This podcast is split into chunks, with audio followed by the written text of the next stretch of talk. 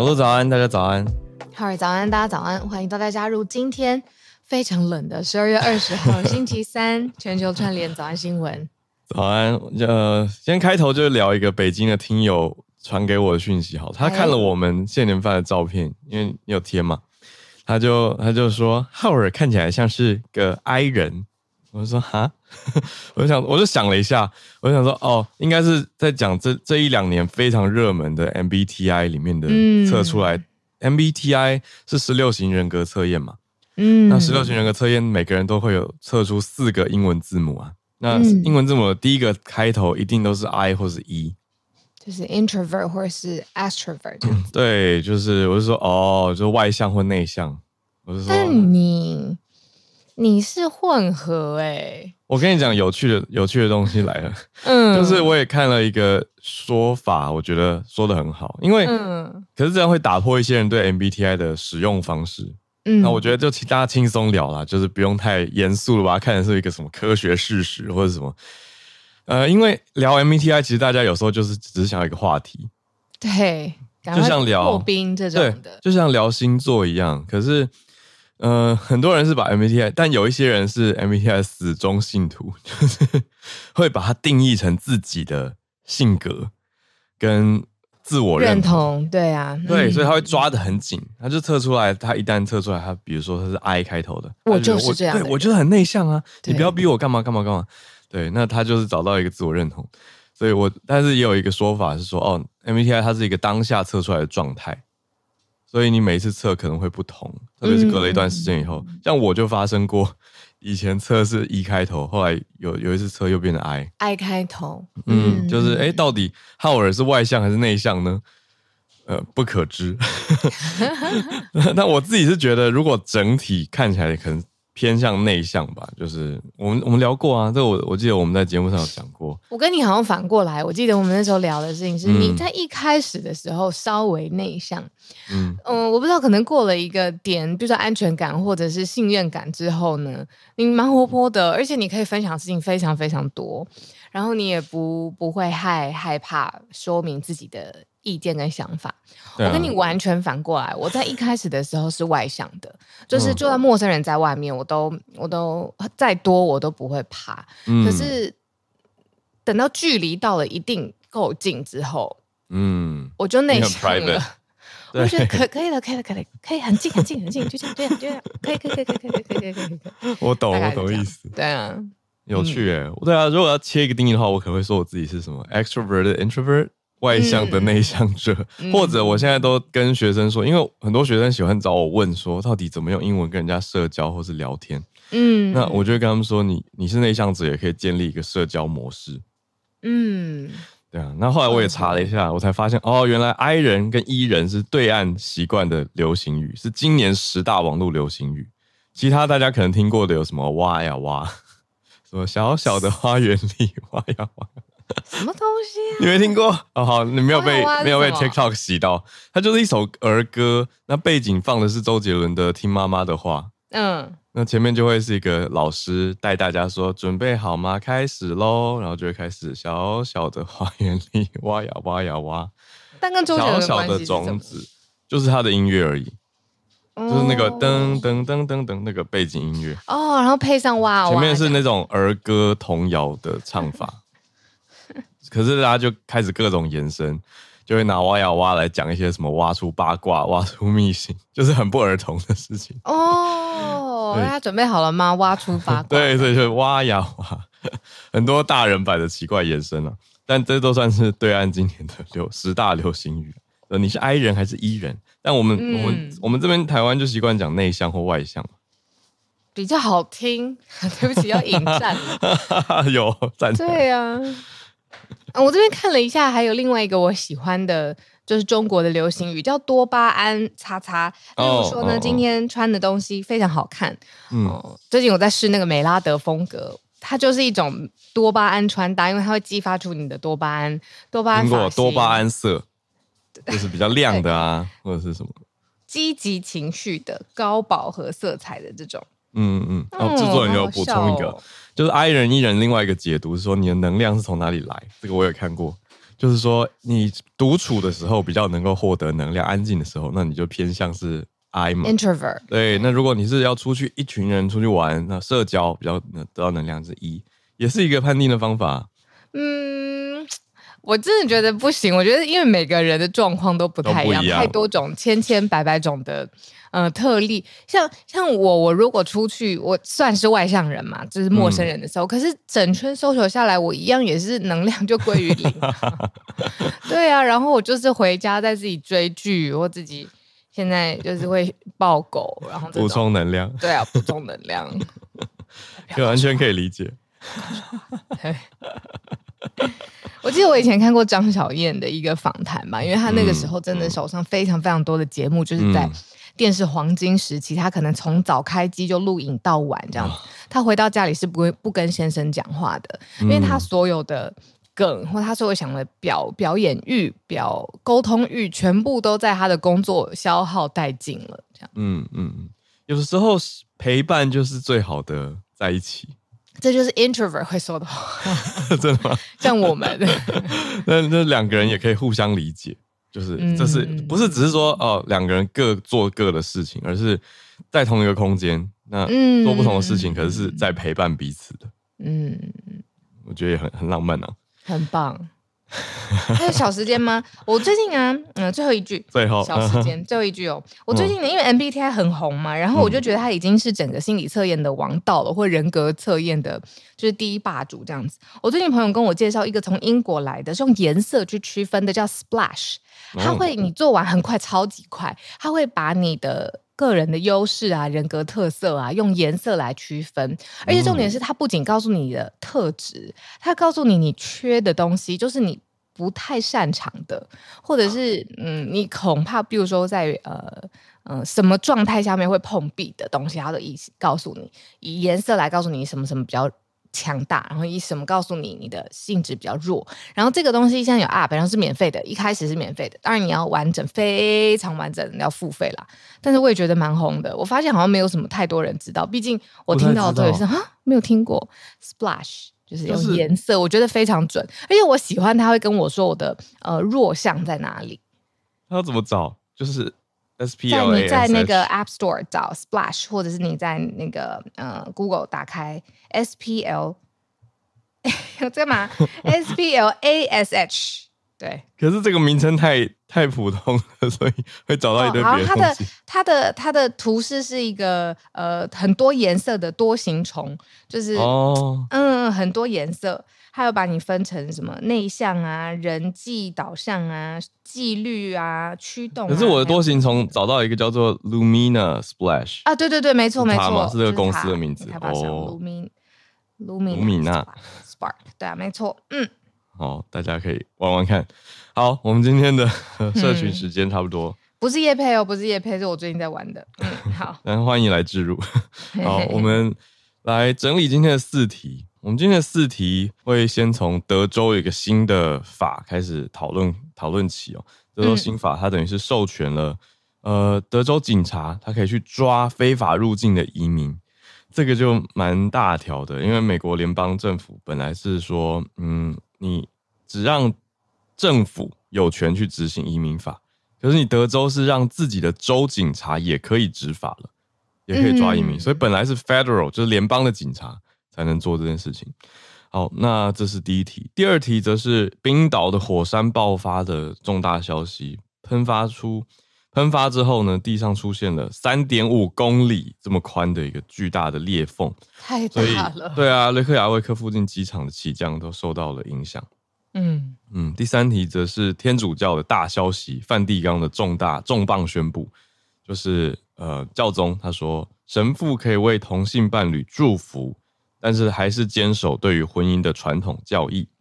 嗯嗯，那最后一题，对，最后一题也是一个重大的消息，是一个难过的事情。中国甘肃发生的强震，甘肃青海这个地方死者上百位，那是非常巨大的一个地震。所以接在冰岛的火山，我们看到甘肃也发生巨大的地震，一边火山一边地震。那甘肃这边不幸的是有许多的重大伤亡。嗯，好，那我们就先从美国德州开始讲起吧。而德州这个特别，因为变成州警察都可以抓移民了，嗯，非法移民。就是用一个法律去挑战说，呃，属于州的警力到底可以做到什么事情？因为移民想到这件事，就会觉得他是从其他的国家进入到美国，那感觉是，呃，以美国来说会是联邦的事情，移民嘛，国家层次的。对。那但是其实呢，嗯，我觉得也要怪川普，真的用“怪”这个字，就是现在呢，呃，涌入美国的非法移民人数已经是创下历史新高点了。那所以，嗯、呃，川普他。呃，在一个公开场合的时候，他就说，全世界的移民在涌入我们的国家，指的是美国嘛？说污染我国的血统，用“污染”这个字哦。嗯嗯，嗯，嗯。那以德州来说，又是呃共和党的铁票仓嘛，然后他们就立下了一个新法，就是呃，现在州的警力是可以直接逮捕这种非法进到德州的移民，然后直接让他们离开德州的。那甚至州长一个叫 Abbott。啊，艾伯特的人都说，这样子的新法过了之后啊，警方有这样子的权利，这个州就是德州的非法移民可以少百分之五十，甚至百分之七十五，就是是一个嗯非常想要这样子做，也想要给自己的州警察针对非法移民这样权利的一个表态。但是呢，这在法律层次上面是有争议的，就是你一个呃，当然每一个州都有他自己的立法的权限，他在一定的权限之内可以让自己的警方啊，或者是政治州的呃军力吧做一些事情，但是可以这样子抓非法的移民吗？嗯、呃，这个在过去好像没有这样子的传统。对，那艾伯特这个州长他签过了，在礼拜一的时候，美国时间。通通过这个签署的州法，那这个法律叫做 Senate Senate Bill Four 参议院四号法案，那是怎么样的内容？就是任何德州的执法人员都可以去逮捕，还是要讲逮捕？好，逮捕疑似非法入境的人士。那被捕的人有两个选项，两条路，一条就是 OK 同意德州法官的命令让我离境，第二条就是就是给给德州起诉。那这个会是非法入境，算是一条比较轻的罪行。那你被被起诉之后，你就有这个罪在身上嘛？那如果你不离境的话，你可能会再一次被捕。那到时候就会被控比较重的罪名。嗯，你二次被捕的话，所以就是这种，你说他一，我觉得一点也不软性了。现在越来越强硬的要把这些非法的移民给驱离。可是就像你刚刚说的，川普他讲的话。他讲的这个是他很新的言论呢，他周末的时候在 New Hampshire 造势的时候，嗯、对他才讲到说，全世界的移民都涌到我们国家了，然后还说，新这些非法移民正在污染我国的血统，他直接这样讲出来。其实当时我记得礼拜六，我的手机 CNN 就直接跳出一个说，这是在 polluting our blood 一个大标。因为这个很闹哎、欸，就是世界才刚刚不能说刚刚啊，就经历过你说希特勒这种以血统要证明，就只准只准有这个血统才是优势的存在，然后发生多大的惨剧，然后对啊，因为聊天室有朋友讲的多好，美国人也都是移民啊，你如果对我刚才在想说，嗯，你说 our blood，可是这些 blood 大家本来就已经是不同地方来的，嗯，混合了，嗯，对啊。那到底这个纯血人还有没有，还在不在？而且就算有，嗯、还是现在应该标榜的吗？就是大家内心可能会有的疑惑。嗯，蛮闹的，蛮闹的。可是你知道，这也是他非常符合他一贯的风格。他就是一个在争议中升起的一个人，嗯、就是一个英文的说法，就在争议当中升起。你说 arise？对啊。然后他很会操作，他知道这样子的言论，大家就会停，没有办法停止。去讨论它，应该就像我们现在一样。嗯、对啊，因为真的是太语不惊人死不休的感觉，对、啊，真的很惊人的发言。嗯嗯嗯，是。不过我们如果以非法移民统计到的数字，我们看到美国海关跟边境保卫局算下来，这这一个月搭货运列车入境的非法移民人数真的是有破天荒，真的是有一些日子单日还会超过一万人。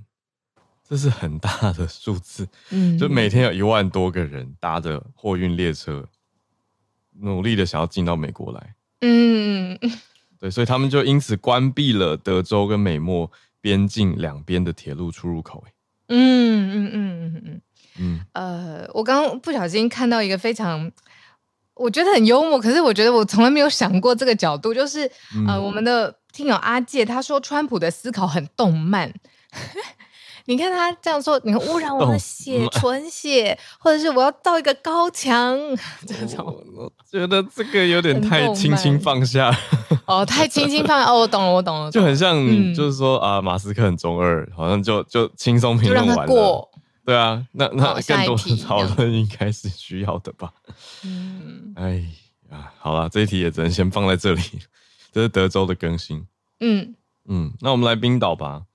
哇，冰岛怎么回事啊？好像是好像，嗯，我从冰岛回来之后，已经第二次吧，看到这种火山嘛，嗯，嗯，就是天然资源的威胁这样子。就这次的照片是整个红色，哎，嗯，就蛮蛮吓人的。其实，在冰岛当地的艺术品啊，甚至装置艺术或者是互动展览，都会一直用这个火红的。呃，印象作为，其实这就是冰岛会发生的事情。嗯，我们看来可能非常不习惯，当地的人已经成为这是他自己的地貌景观的一部分了，这样子。嗯，但这次看到主要是冰岛的西南边这几个礼拜的地震活动很频繁，嗯、那再加上高度警戒之后，有一座火山持续的在喷发嘛，那喷发之后熔岩就冲向天空中啊，就就很多很惊人的画面。可是再来，主要是地面也裂开了，大概三点五公里这么宽的一个裂缝，那也影响到附近国际机场的起降，首都附近。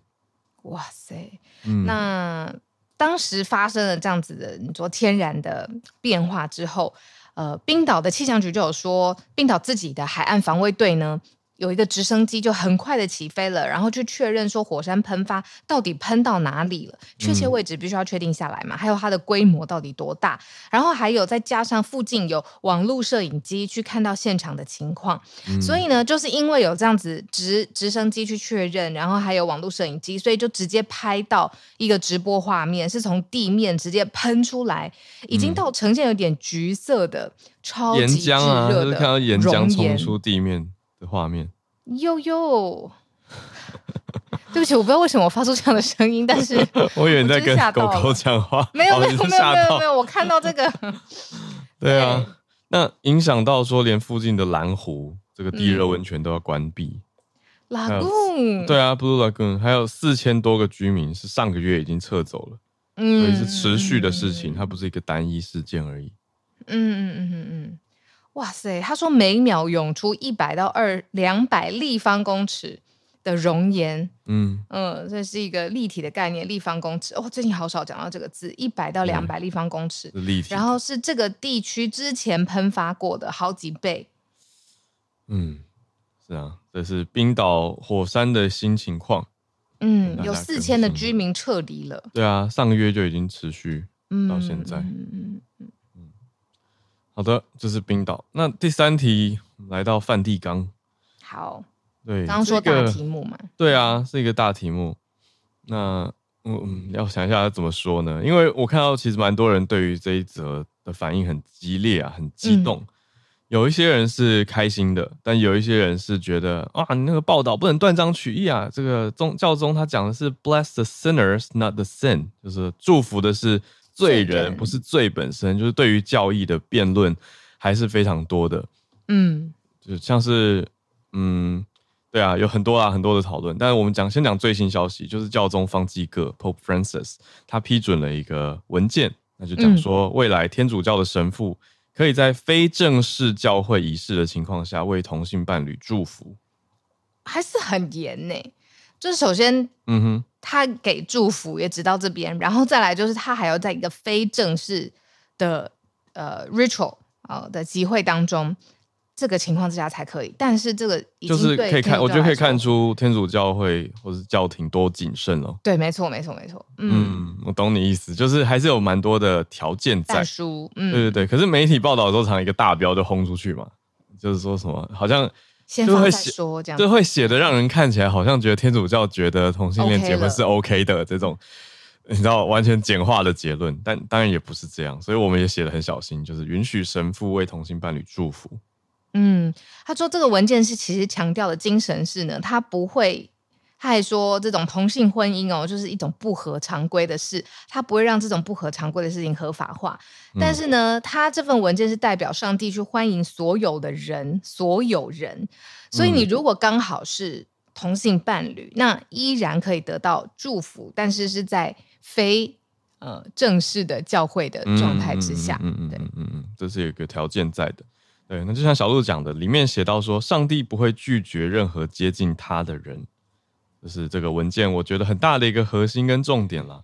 那刚讲的，它的用词是说，这是一个不合常规的伴侣跟同性伴侣的祝福，所以主要是在这个部分里面提到。嗯，嗯 用字 irregular situation，irregular、嗯、对，非常规 situation。嗯嗯，他说，诶，如果有人想要寻求跟教会寻求神的帮助，任何人都应该可以得到祝福。他说，提供一个简单的祝福是可以的。呃，其实我觉得是不是可以稍微科普一下？我也在这边跟好人跟大家确认，就是说，even 在天主教或者是基督教里头，会有不同的光谱的神父或牧师，他宣扬的概念可以不一样。例如说，可以在基督徒里面找到嗯非常 pro LGBTQ 团体的权益的牧师，他也会这样子呃呃发言，然后也会有另外一个相对来说。非常非常保守的认为说，哎，这个东西目前教会还没有办法接受。对，我觉得新教的确是有不同的光谱，没有错。可是这一则之所以重大，是因为天主教的当天主教当中教廷的地位还是非常非常高，嗯，几乎是马首是瞻呐、啊。就所有全世界各地几乎啦，除了中国天主教会有自己的一个系统以外，嗯，其他地方的天主教会几乎都是以教宗说的话或者是教廷的判断为主。所以才这么的特别，而且我觉得有趣的是，今年我们已经第二次更新教廷的一些立场跟说法。那可不可不可以想象成是，其实外界有在对天主教的教廷，嗯，压力，希望他还可以表态。算是啊，我们上次讲的我印象很深刻，嗯、就教育部上次为什么要发文件，就是因为南美洲有人写了，哎、嗯。是拉，我总记得是一个拉丁语系国家，我突然忘记是南欧还是南美。嗯，总之有国家写了信，就是教职人不是教职，宗教人员，呃，神职人员，就是写信请教宗或者是教廷要发表意见，去阐述他们对于你说同性恋者的这一块的，嗯，对定义跟想法。所以你说压力吗？也算是一种，或者说因应这个社会时代的变化，必须要做出了一些调整跟。应对吧，我觉得也可以这样子来说。好的，这是我们今天的 第三题教廷的更新。最后一题来到甘肃，最近比较少讲中国，尤其是关心特别特别的一个特定省份哦。但是呢，中国甘肃发生了强震了，目前呢，死者的人数已经来到一百二十七人，然后还在更新当中。嗯、那是在甘肃省的一个叫临夏州积石山县。嗯。发生的大地震，呃，规模六点二，然后震源的深度有十公里，然后算是经过一整天呐、啊，所以地震已经造成了一百二十七人死亡，超过七百人受伤。那目前伤亡还在统计，会做上修。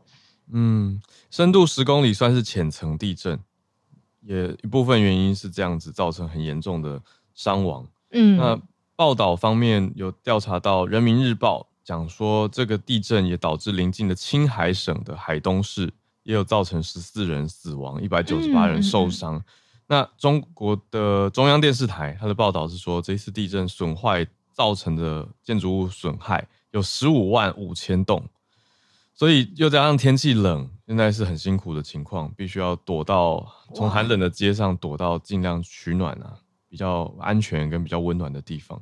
哇，对耶。嗯对啊，这个天气很辛苦。那这是从二零一四年以来中国最严重的地震。嗯嗯，哇，那个时候的大震，现在一转眼也已经是九年前的事情。嗯，对。那现在这一次的地震，算是在甘肃是在中国比较偏西边的地方。嗯。所以我这两天也看到 BBC 开始试出了一些影像，比如说餐厅的录影啊等等。但是我觉得光是看餐厅录影，其实你看不出，只知道非常晃的很大，大家仓皇逃出。嗯，可是没有办法从单独的影像看出我们刚刚讲的这么严重的财损跟生命损害。嗯嗯。哦，我想到以前在电视台受训练，就是假设现在如果立刻发生地震，要怎么样凸显出呃现在地震有多大？大家的反应就是去拍灯，就是看灯的摇晃的程度，因为它会有呃程度上面的差别嘛。嗯嗯，我还记得二零呃之前的事情是零零八年四川大地震。嗯嗯，那一四年是另外一个大地震。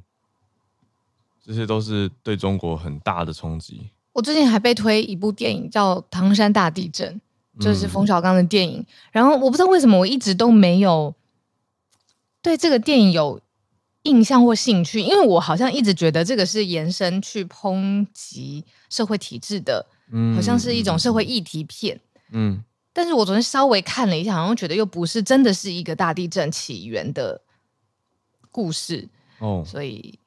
我觉得这是我们共同才有的记忆，你知道吗？就是像我之前有有、就是、经历过一个大地震，嗯嗯嗯嗯，香港朋友来台湾看到地震，直接双手扒紧那个桌子，说这是什么？嗯、对，没有经历，这样、嗯、对啊，嗯，对对啊，所以这个，嗯，我刚刚说一四年的是云南的大地震，对啊，那经过了九年，这一次这一次呃。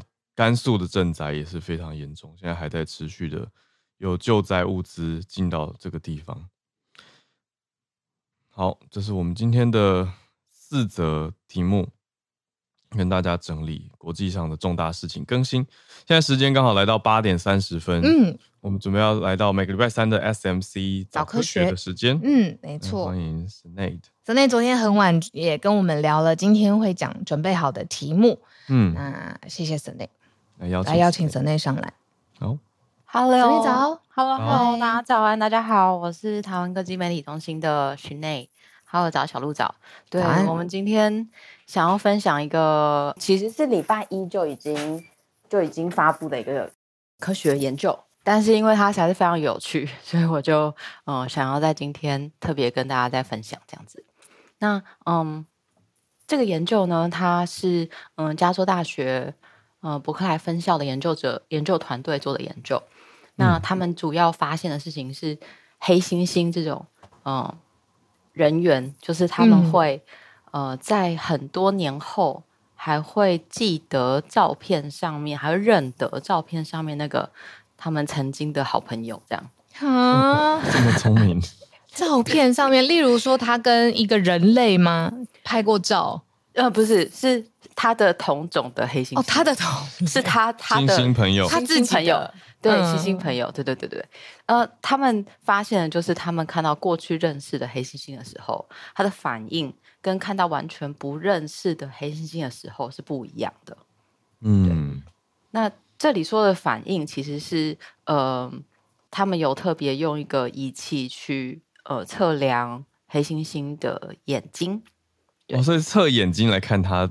的眼睛变化，对，眼睛会，他他的眼好，他对他先，他们这个仪器叫做 Eye Tracker，就是中文叫做眼动仪。哦，我用过。对对对，我记得好 有有分享过电视。对对对对对，他就是你的眼睛现在在看哪里会被追到？没错，对，它可以记录眼睛往哪个地方看。然后是它也可以呃记录你停在一个目标上面多少时间，嗯，或者是你的瞳孔有没有放大或者缩小，嗯，或是在人类的阅读实验里面，它会用眼动仪眼动仪去记录人在阅读的时候的这个轨迹，这样。那这个研究团队就是用这个仪器去做研究，嗯，那之所以用这种方式做研究，是因为。嗯，我们没有办法直接问星星说：“哎，你请问你认识这个照片里面的星星吗？”然后他就回答你说：“哦，我他是我的好朋友。”这样没有办法。对，但是还说 “go way back”，吓死，没有办法，真的会吓死。但他就是他，但他们又要用一个可以比较客观的、可以计算的方式来直接呃看他的生理反应有没有不一样。然后这个方式，它是一来是它可以记录，二来是它没有任何侵入性，所以它嗯就是一个。很好的方法，这样，然后它其实很蛮 portable，就是它蛮蛮可以带着走的，就它不是一个像嗯核磁共振，你放在那里几千万的东西都不能动，对对对对对，嗯，然后眼动也是可以带着走的这样子，嗯。那星星会有什么样的、嗯、呃生理反应呢？比如说，它会盯着另外一只它的朋友星星的眼睛。对，好好，对我刚刚对你刚刚问的这个问题，对他们的呃实验做的方法就是，呃，在荧幕上面会放两张照片，有一张照片是他至少相处过一年，但现在已经被分开的猩猩朋友，黑猩猩朋友，然后另外一个是他从来不认识的黑猩猩，陌生的，陌生的，对，然后他们就呃记录他的眼睛注视这两张照片，哪一个比较久？那他每一次出现，他是同时都出现两张，嗯，但是每一次出现他只有三秒，所以很快就换了。哦，那所以他，但是这三秒内，这个星星就黑猩猩就会决定他要看哪一张。嗯，然后他们发现的是，只要这个照片上面的黑猩猩是他认识的黑猩猩，他就会盯着他看。哦，然后就他时间就会比另外一张照片长。嗯，再来是他过去的跟这个。好朋友跟这个朋友的呃经验，就是相处的经验，也会跟他的注视时间有关。嗯，尤其是当这个经验是正向的时候，就他们玩在一起很开心的时候，哦、那他注视这张照片的时间也会更长。哇！这件事情很厉害，这个需要追踪研究哎，这个等于是过去的记录也要很详细，这才能做对照。浩文，你真对，没错，他们就是如果仔细去看，就是我，因为他这个新闻已经出来了，所以我昨天其实除了研究本身之外，我看了非常多的报道。嗯，然后其中有一个报道，嗯，里面就有谈到，就是这个作者有说，这不是件容易的事情，因为他们追溯的是追溯到二十几年。他们要怎么知道 这只猩猩认识另外一只猩猩二十几年呢？人要帮猩猩做友情记录。对，没错，你要做他们的关系图，然后你要，而且你还要，对，而且你还要去问，就是呃，这些猩猩，就是他们是做三个动物园里面的猩猩，所以不是只有一个动物园。他们做哦，问动物园 keeper，嗯，对，所以他们要问 keeper 说：“你记得这只猩猩吗？他跟那只猩猩是好朋友吗？”就是他必须要。他总共做了二十六只，呃，黑猩猩加上窝黑猩猩，就两种，我两种黑猩猩。这二十六只是分属在英国、日本跟比利时的动物园里面。嗯，然后所以他们呢决定要做这件事情之后，他们就其实做了非常大量对于这二十六只黑猩猩的人生的这个 这个追溯，就是问所有的人，嗯、然后而且还要找到照片。要找到二十六年前的照片，并不是一件容易的事情。天哪，对不对？你你光想这件就是这个有趣的实验，但它背后其实我是觉得不好做，是蛮夸张的。对对对。嗯。然后我觉得最有趣的事情是，嗯、呃，他们你要怎么让猩猩黑猩猩愿意坐在电脑前面看你的照片呢？对你知道他们怎么做吗？他们会准备果汁给。黑猩猩喝，所以收买对，所以黑猩猩就会就是一坐下，他就开始喝果汁。还没喝果汁的时候，他就开始记录，然后开始去闪那个三秒钟、三秒钟的照片。然后他们发现，如果他真的是一个他很惊讶，怎么会看到这个这个好朋友的时候，他会停止喝果汁，就是眼睛、啊、好可爱哦，他盯着那个照片看，这样子。对对对对对，就是、呃、这是你吗？这是你吗？对，因为这里面他们这个黑猩猩的照片。也有不是有一些不只是分开，有一些其实是已经过世的黑猩猩。嗯，对，所以对他们来说，在这黑猩猩的世界，他可能这这这就是再也没有看过这张脸了。嗯嗯，对。那有一些是因为是动物园豢养的猩猩，所以有的猩猩是呃可能本来是亲属，但是因为某一些原因，所以就被分离到呃另外一个动物园去了。嗯，那这个也是星星会特别注意的，就是哎，这是什么？我姑姑的婶婶的什么？嗯，这个人我认得，这样。嗯、所以他们这件事，呃，他们这个研究是过去啊就已经发现黑猩猩很聪明。那他们有很好的记忆力，他们可以记住森林里面某一些果树很确切的位置。嗯、他们有很厉害的理解能力，但是记得脸孔这件事情很特殊。我记得我们以前之前讲过。我们人对于脸部的辨识记忆能力是独特的，嗯，因为人的脸孔差异很小，你甚至说不出来差在哪，但你就认得，知道不一样，嗯。那过去科学家知道黑猩猩可以辨认出哪一些是跟它有亲缘关系，是亲属，因为在猩黑猩猩动物的群体里面，尤其是呃社会性的动物，他们必须要知道谁是我跟我友好的，谁是我这一群的。嗯，不同群可能是会生存策略，对，它是会影响他们的生存的。这样，那过去他们就知道黑猩猩比较，他们会认得跟自己有亲缘关系的黑猩猩，但他们不知道，如果只是跟你相处过，你们一起玩过，嗯、这个更社会性了，这不只是有血缘上的联系。那他们用这一次的、嗯、呃研究，他们其实发现的是，他不只会对于自己跟自己有亲呃亲缘关系的金、呃、黑猩猩有嗯、呃、更深的连接，它其实是一个社会性的动物。嗯、那这个社会性，他们把这个记忆叫做社会记忆。哦，那现在发现的这个黑猩猩跟乌黑猩猩的二十年的这个记忆，很有可能是除了人类以外，拥有最长。脸部社会记忆的动物，我讲的很精确。嗯，说呃，就是视觉，特别讲视觉，是因为过去就有发现海豚其实也会记得朋友的声音，而且也是长达二十年。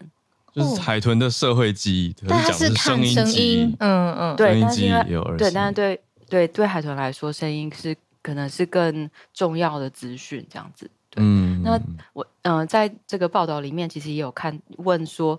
问这个研究者说：“你们为什么会想要做这个实验？”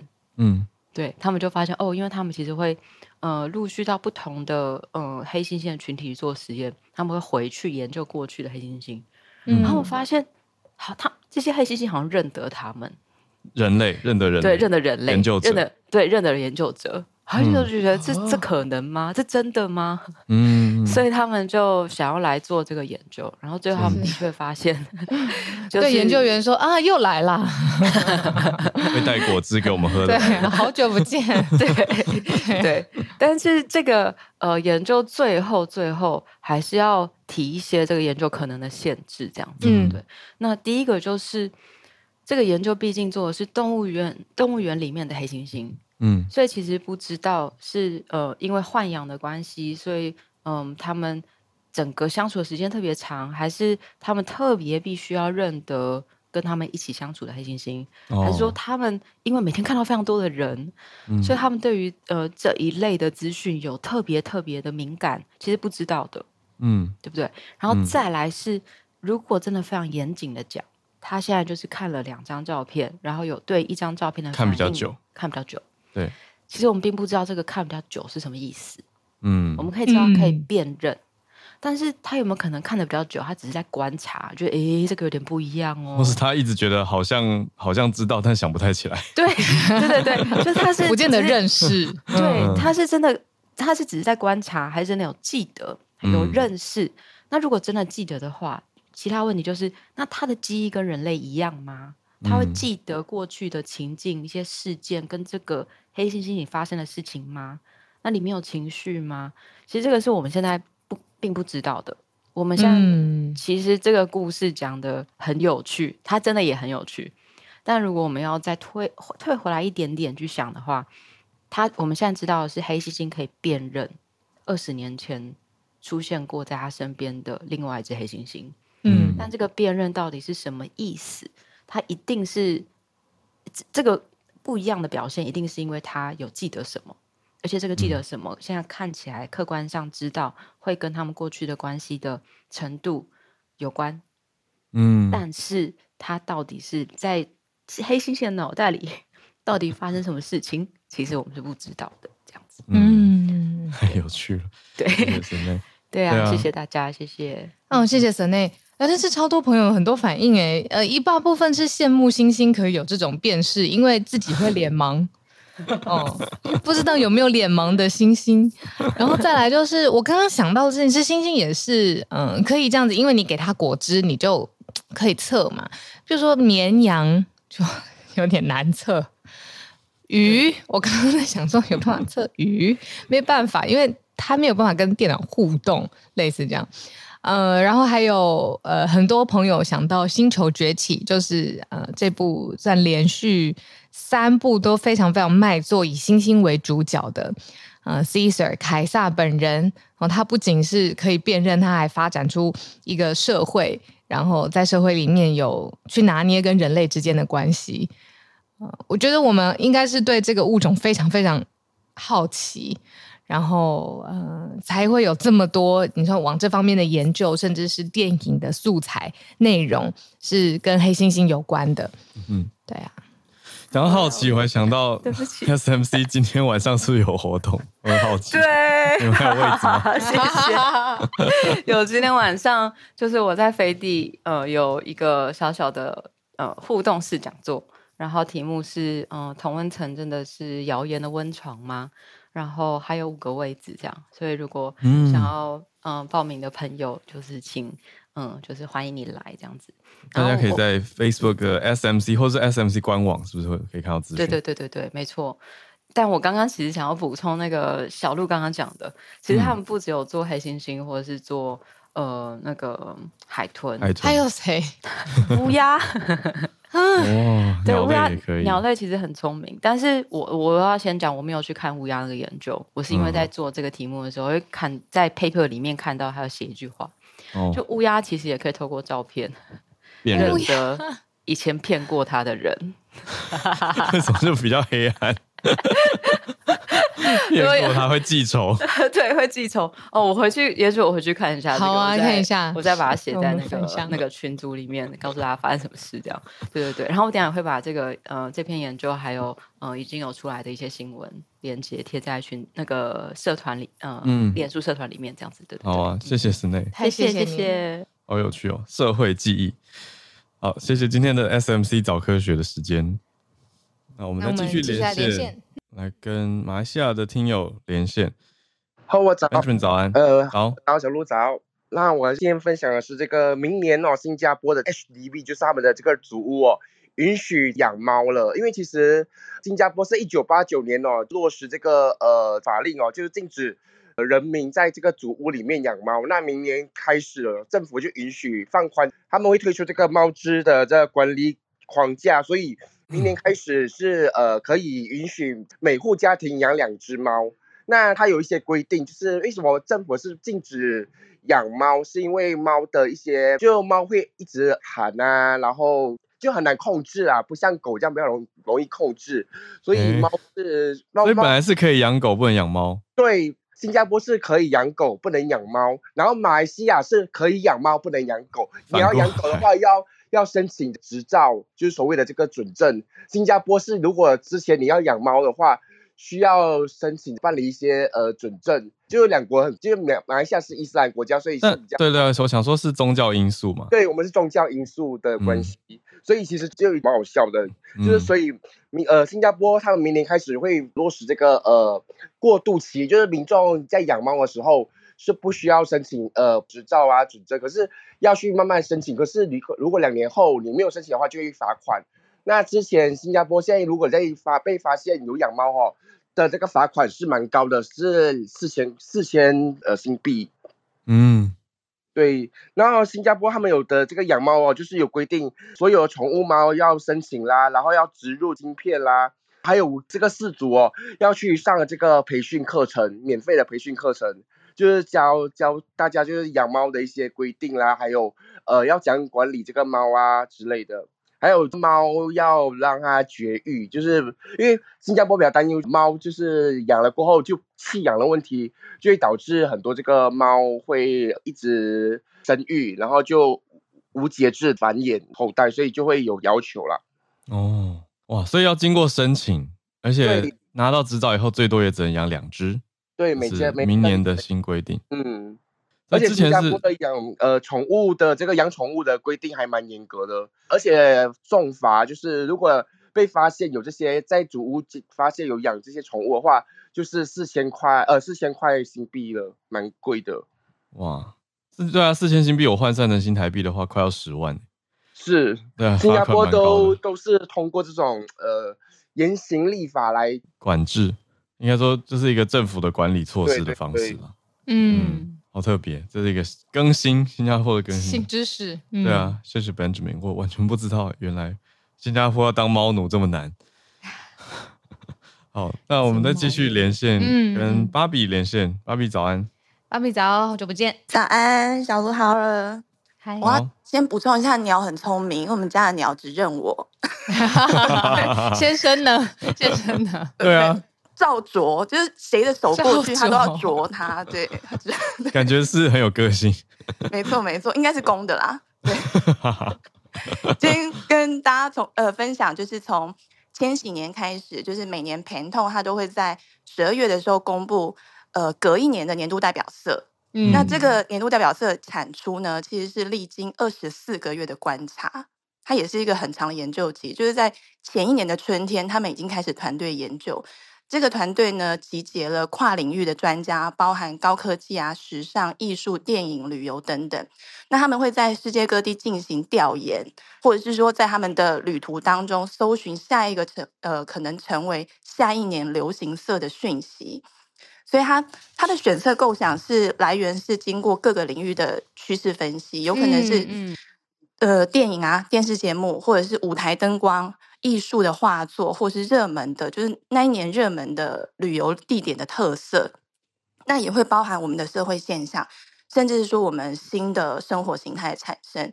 那他们收集这些资讯之后呢，就是在公平开放的讨论会上，尽可能的就是剥离自己的情感跟喜好，把收集来的素材进行对比。就是你一句我一句，然后提出强而有力的佐证，确定明年就是这个颜色。所以他们是非常就是谨慎在做这件事情，因为他们是会从呃色彩心理学的角度去了解人对颜色的感知还有期待。他们就是把他自己已经定位在一个选出引发全人类共鸣的颜色。嗯嗯嗯，对，就是很认真的。对，那今年二呃就是隔年二零二四年的代表色号呢是。十三之一零二三，Peach Fuzz，它那大家如果搜寻的话，它可以看，你可以看到是一支很柔和的蜜桃色，就是水蜜桃绒毛的颜色。嗯、那这一支颜色的精神，我觉得也很棒，它就是代表了丰富的思想，然后身体跟灵魂，就是希望说看到这个颜色可以让人马上联想到肌肤的触感。好，嗯、哦呃、嗯，好，这个现白皙的肤色，我们黄种人应该勉强有被涵盖到。那就是也希望说，就是大家可以远离科技网络的虚幻，唤起面对面真实交流的心情。嗯，那一旦确认这个年度色之后，就会牵动非常多的产业。除了 Pantone 他们自己有规划，包含室内设计相关的壁纸啊、地毯，Motorola 呃的手机，它年度新色也是这一支哦，就是他嗯，嗯，这是他们的异业合作。那这也会影响就是时尚业。因为彭通他每半年就会发表一次时尚的，就是时装的流行色趋势报告。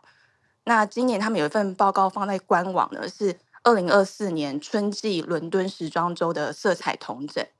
那他们有统整出十个首选的流行色跟五种经典色。我这边真的要称赞一下小鹿跟浩尔的服饰选色，还有早安新闻听友的投票眼光，因为呃。主视觉好像这次是选出来的，对不对？早上对、啊、对，对对嗯，因为你们穿的洋装跟衬衫都是首选色之一，就是喊得出色号的那一种。小小鹿 小鹿的洋装是叫做地平线蓝，它的色号，哦、嗯，它的色号，对对对，它的羽翼也很漂亮，它的色号是一六之四四二七。那这个蓝色调呢，它是代表海天相接的抒情，哦、我觉得很很适合。那浩尔的。衬衫色呢是十八至四零五一，嗯，它就是鼓励我们看穿事物的表象。哇，我觉得这两个对很强壮，对，嗯，我觉得这两个都很符合早安新闻，就是、嗯、呃放慢速度拆解事件的，还有接收建言的宗旨，嗯，非常优秀，嗯，嗯，以上跟大家分享。哇，太好了！我觉得是芭比太厉害，我会发现 是芭比很会解读，而且把 Pantone 它为什么选这个代表色跟其他产业的影响力讲得好清楚。有有有，以前就会不知道说为什么他要选这个，嗯，啊、是一个行销的噱头吗？还是什么？嗯，我刚立刻因为 芭比在讲，嗯，对很漂亮啊，这个颜色，我觉得可以用米橘色来形容，有点有一点，它不会很粉，它比较。比较好难形容，我觉得芭比好厉害。我觉得颜色很难形容，那种米米的橘色，比较温和的一种橘，不是那么亮。它很像，也不是那么可爱。它很像那个水蜜桃的绒毛色。嗯、对，嗯，对，比较橘一点的水蜜桃，的那种颜色。对啊，今年的呃，明年度的代表色。好，我要买这个颜色的眼影，立刻有没有？腮红，马上受到影响了。对啊，谢谢芭比。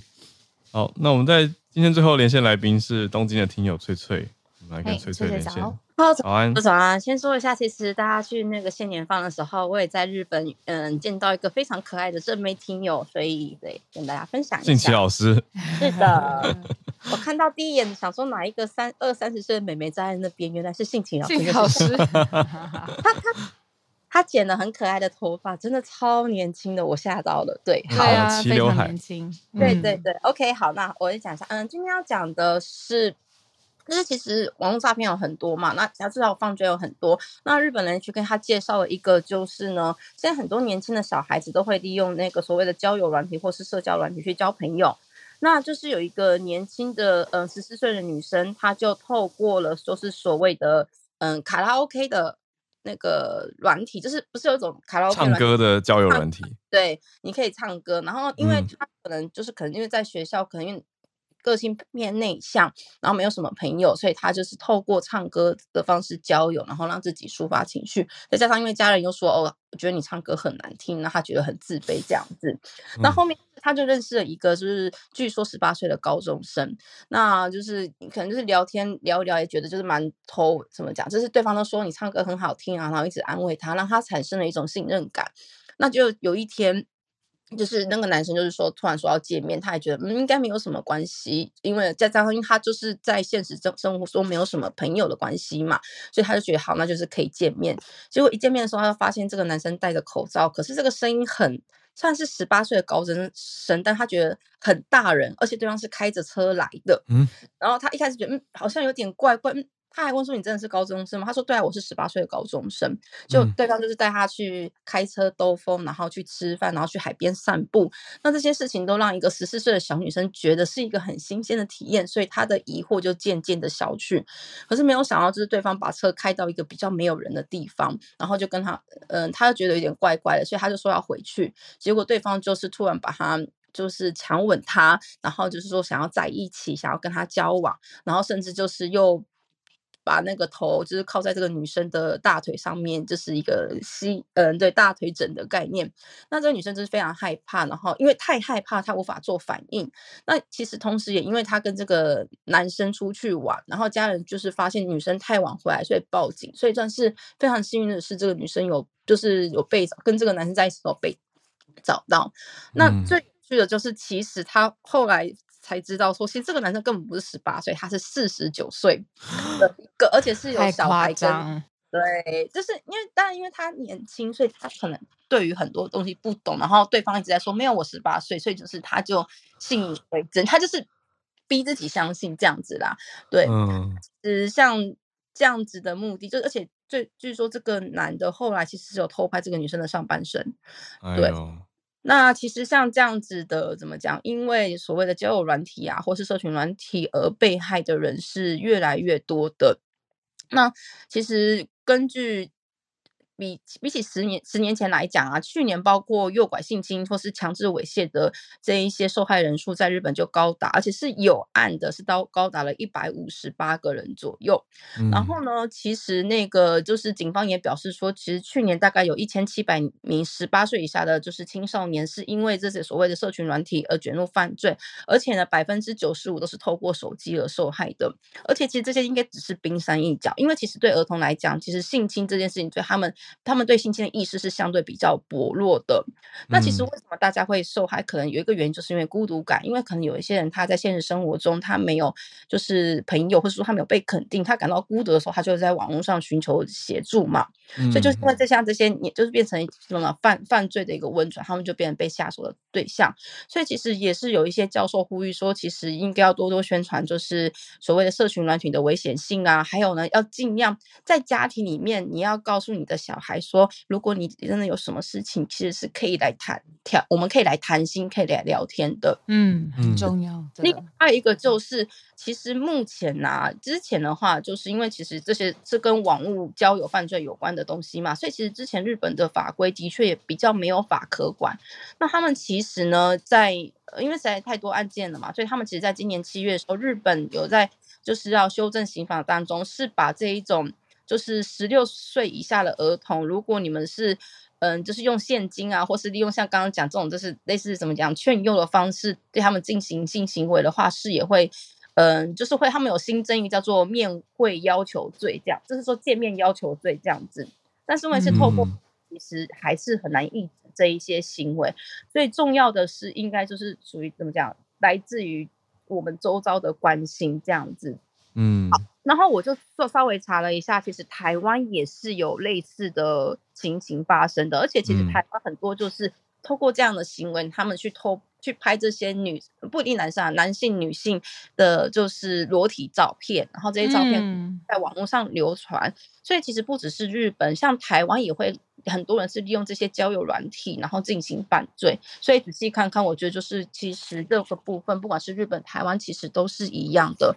所以我还是也是跟呼吁一下，如果说大家生活中稍有小朋友的话，也许有时候稍微不定时的讲一下说，说哦，网络有什么危险，或是哎，就可以找。你不是不一定说要找大人，是如果有空，我们也可以来聊聊天，或是透过一些关心，我觉得是很重要的。至少你要让你的孩子，或是让你的生生活，嗯，周遭年轻朋友要获得在现实中的安全感，他们才不会一直逃避往网络去寻求他们自己所谓的避风港这样子。嗯，对，现实的连接。嗯，呀，好，谢谢，很认同。谢谢翠翠刚刚有描绘比较完整的这个受害者和家庭的情况，他的生活环境，我觉得也。间接塑造了他会这么积极到想要出去跟陌生网友见面的这种意图啊，嗯、这个动力。因为我一直记得我有在节目上分享过，我小学的时候差点要去一个都是大人的网友见面会，但我最后没有去，因为也有一个大学生劝我不要去，就是他是那个群体里的人哦，可是他也不是说他们是坏人，他意思就是说他怕我来比较有。交通路上的安全啊，那也有可能话题不融入啊，对不对？嗯、我那时候是小学生，我才小五还小六，嗯、所以从那么古早的时候就已经可以有这种管道，透过网络你可以认识到不同的人。可是我觉得绝对是要小心的。嗯嗯。那今天特别谢谢 Sene 还有 Benjamin，还有芭比，还有翠翠的分享。我们今天早安新闻节目刚好时间到这边告一段落啦。嗯，谢谢大家。我们明天早上八点再继续保持串联。我们明天见，大家拜拜，拜拜。